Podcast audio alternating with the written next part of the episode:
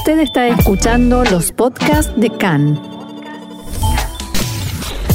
CAN, Radio Nacional de Israel.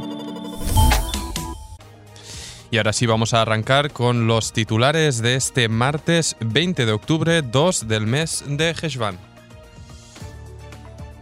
El gabinete de Corona se reúne hoy para establecer la estrategia de salida del cierre con las tensiones por los tiempos de reapertura de negocios, escuelas y yeshivot. Israel y los Emiratos firmaron hoy un acuerdo para renunciar a la necesidad de obtener visados y otros acuerdos comerciales. El Instituto Biológico de Nestiona se encuentra a la espera de la aprobación final para pasar a la etapa de la vacuna contra el corona.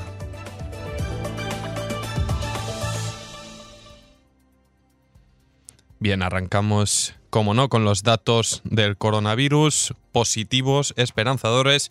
El Ministerio de Salud informó que ayer martes se detectaron 1.479 nuevos positivos por COVID. Ya quedan lejos esos pasados 8.000 diarios antes del cierre decretado hace un mes. En total hay ahora mismo 23.347 casos activos.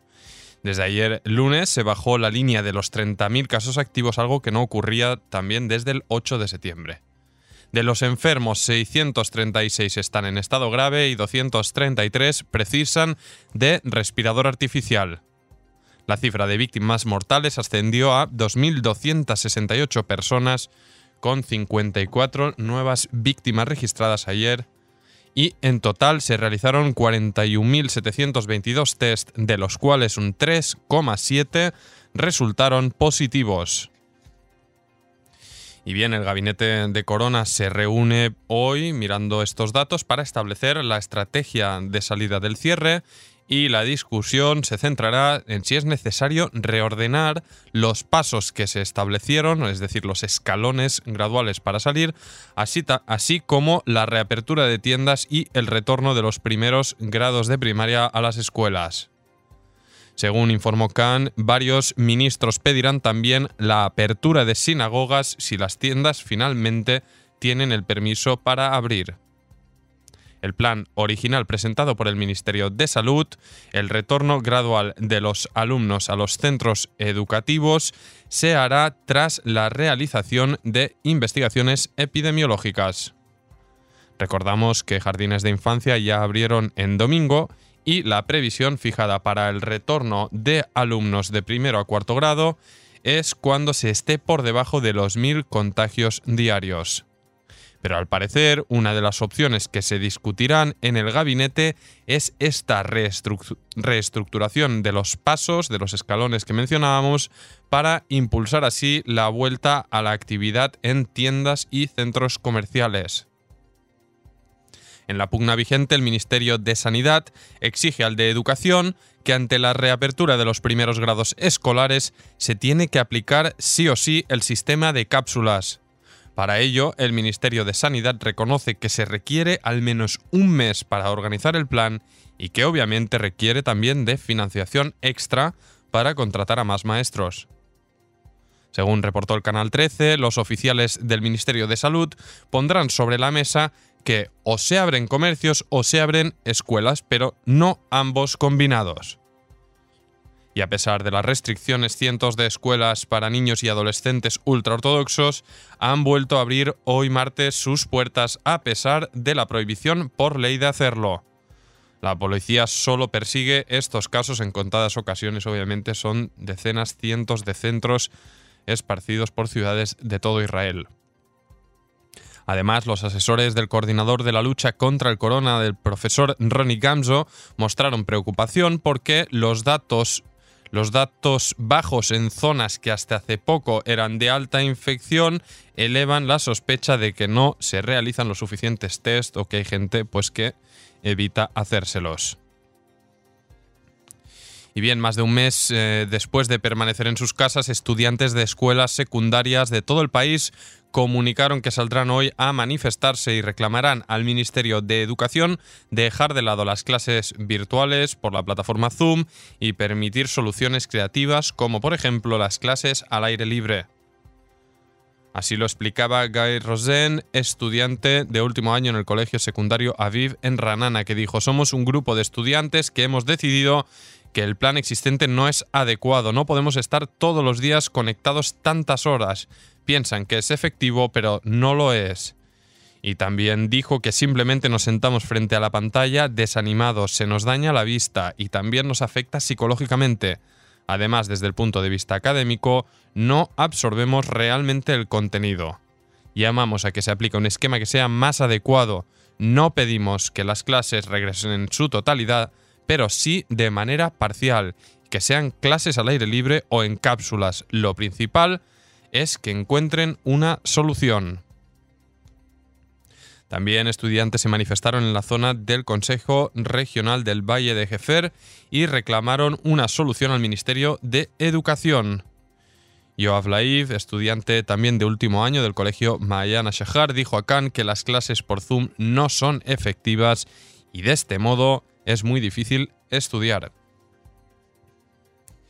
Bien, y más información, el Instituto Biológico de Nestiona se encuentra a la espera de la aprobación final para pasar a la etapa de la vacuna contra el coronavirus en que se realizarán experimentos.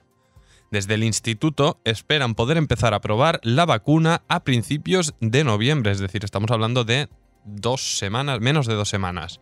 El instituto ya ha preparado más de 20.000 vacunas con el fin de determinar su eficacia. Más información, la investigación acerca de la infracción a las normas del cierre por parte del jefe del Servicio Nacional de Seguridad, el Shabak, Nadav Argaman, quien recordamos recibió en su casa a una familia externa a la misma, la familia principal, podría concluir con el pago de una multa de 5.000 shekel, de acuerdo con la decisión del asesor letrado del gobierno, Abihai Mandelblit, de no iniciar una investigación criminal en el caso de las infracciones a las pautas del cierre por parte de la ministra Gila Gamliel del Likud, se estima que se aplicará pues eh, la misma resolución y no se abrirá una investigación en el caso de Argamán. A pesar de su decisión de no iniciar investigaciones criminales, Mandelblit criticó duramente el comportamiento de los funcionarios públicos que en lugar de promover el cuidado de las normas con el ejemplo personal, envían este mensaje a la sociedad. Y bien, otra de las noticias del día que traíamos en los titulares, que de hecho está pasando ahora mismo en directo, y veíamos en nuestras pantallas hace escasos minutos, es que Israel y los Emiratos Árabes Unidos acaban de firmar un acuerdo para renunciar a la necesidad de obtener visados de entrada a cada país. De este modo, los Emiratos se convierten en el primer país en que visitantes israelíes no, no serán requeridos a obtener un visado especial o disponer de pasaporte extranjero para acceder.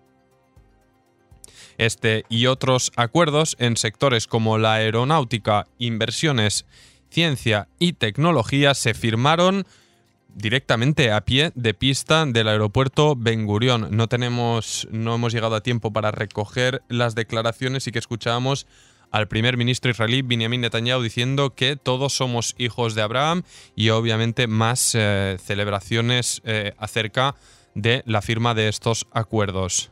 Además eh, de Netanyahu, participaron, pues, eh, liderando la comitiva norteamericana, el ministro de Finanzas Steve Mnuchin y el ministro de Finanzas de los Emiratos Árabes Unidos, Humaid Al-Tayer. Después de esta firma se producirán encuentros profesionales entre oficiales de todas las partes. Ayer algunos miembros eh, de la delegación emiratí visitaron de modo no oficial la explanada de las mezquitas de Jerusalén y recibieron insultos por parte de algunos de los palestinos presentes en el interior de la mezquita de Al-Aqsa con reproches obviamente por la reciente normalización de relaciones con Israel. Bien, seguimos adelante con más información. Vamos con política y es que en el marco de las amenazas del Partido Azul y Blanco de disolver la coalición en caso de que no se apruebe el presupuesto de 2021, el ministro de Hacienda Israel Katz criticó esta mañana al ministro de Exteriores Gaby Ashkenazi refiriéndose a él irónicamente como otro experto en economía no he visto que él tenga un historial glorioso ni en el campo civil ni en el económico. Al contrario, expresó Katz.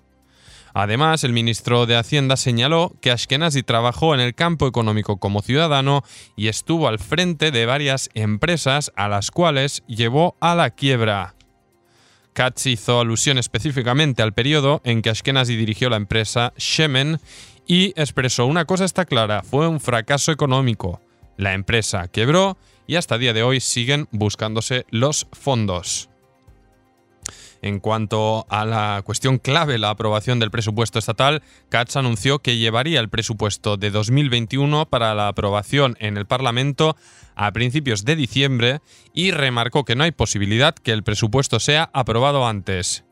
Y agregó, no cederemos a las amenazas de azul y blanco, si estas continúan será preferible ir a elecciones. Nosotros no tenemos intenciones de desviarnos del plan original y aprobar primero el presupuesto de 2020. Previamente, el primer ministro alterno y ministro de Defensa, Benny Gantz, dijo durante una reunión de la coalición que si el presupuesto no se pone en marcha, consideraremos nuevas formas de conseguirlo. No estoy dispuesto a que tengamos un gobierno que no funciona, ni a ser rehenes de la situación política de nadie. Mis prioridades son las prioridades del Estado de Israel y no de ningún político. Y más política, los partidos de la oposición presentarán mañana dos propuestas relacionadas a la creación de comisiones de investigación parlamentarias. La primera de las propuestas, que fue presentada por el parlamentario Bezalel Smutrich de Yemina, eh, propone la creación de una comisión de investigación sobre el comportamiento del sistema judicial. Desde Azul y Blanco ya anunciaron que se opondrán.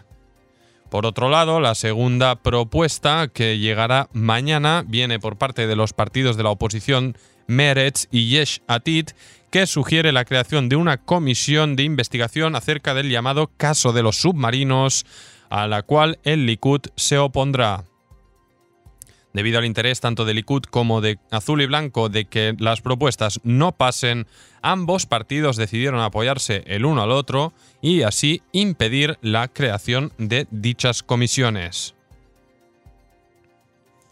Y una última noticia antes de una primera pausa. El tribunal de Beersheba decidió extender la detención de Vladimir Spitalnikov, sospechoso de asesinar a su pareja ayer en Beersheba. Spitalnikov no se ha comunicado ni con la policía ni con su abogado defensor debido a su estado mental. Su abogado solicitó que fuera estudiado por un psiquiatra del distrito. Dijo, se trata de un hombre que lidia con problemas mentales y que se encuentra en un estado muy difícil. Ayer, después que intentara suicidarse, tuvo que ser internado, pero al conocerse la tragedia, la policía lo sacó del centro psiquiátrico. Nosotros creemos que debido a su estado mental es necesario que reciba tratamiento psiquiátrico pronto. Spitalnikov, de 55 años, fue hallado ayer por la noche cuando intentaba suicidarse saltando desde la terraza del edificio después de que el cuerpo de su pareja fuera encontrado sin vida y con signos de violencia en su cabeza dentro de su departamento. Por otro lado, hoy el Tribunal de Haifa decidirá si extiende la presión preventiva del sospechoso de asesinar a su esposa de 35 años ayer en Haifa. El sospechoso fue detenido por la policía al caminar por la calle sin usar mascarilla. Al hablar con él, los agentes de policía sospecharon que algo había sucedido y tras confirmar su identidad se dirigieron al departamento donde encontraron el cuerpo sin vida de su esposa quien había sido apuñalada en la parte superior del cuerpo reiteradas veces. Y en la portada de hoy del rotativo Yediot Agronot justamente recuerdan estos dos casos de violencia machista y lo dejan bien claro. 19 mujeres fueron asesinadas desde el principio de año en Israel.